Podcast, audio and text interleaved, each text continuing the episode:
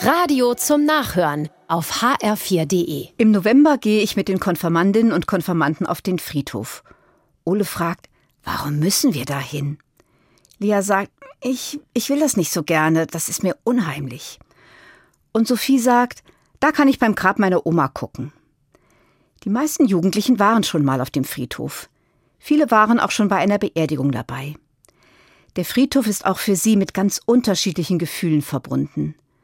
Manche sind traurig, andere sind unsicher und einige sind neugierig und gespannt. Zusammen machen wir uns auf den Weg. Wir treffen uns in der Friedhofshalle und tauschen unsere Erfahrungen mit diesem besonderen Ort aus. Dann geht es raus auf den Friedhof.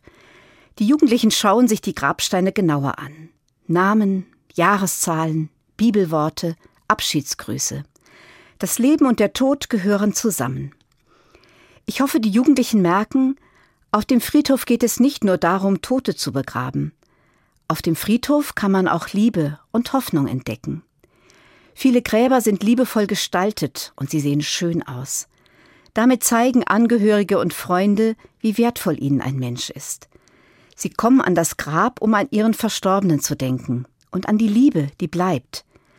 Manche Symbole auf den Grabsteinen drücken auch die Hoffnung auf ein Leben nach dem Tod aus.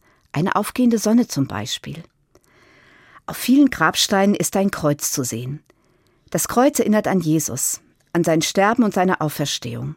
Es ist ein Hoffnungszeichen. Liebe und Hoffnung, die sind wichtig im Leben und im Tod. Darüber sprechen wir. Und dann besuchen wir das Grab von Sophies Oma.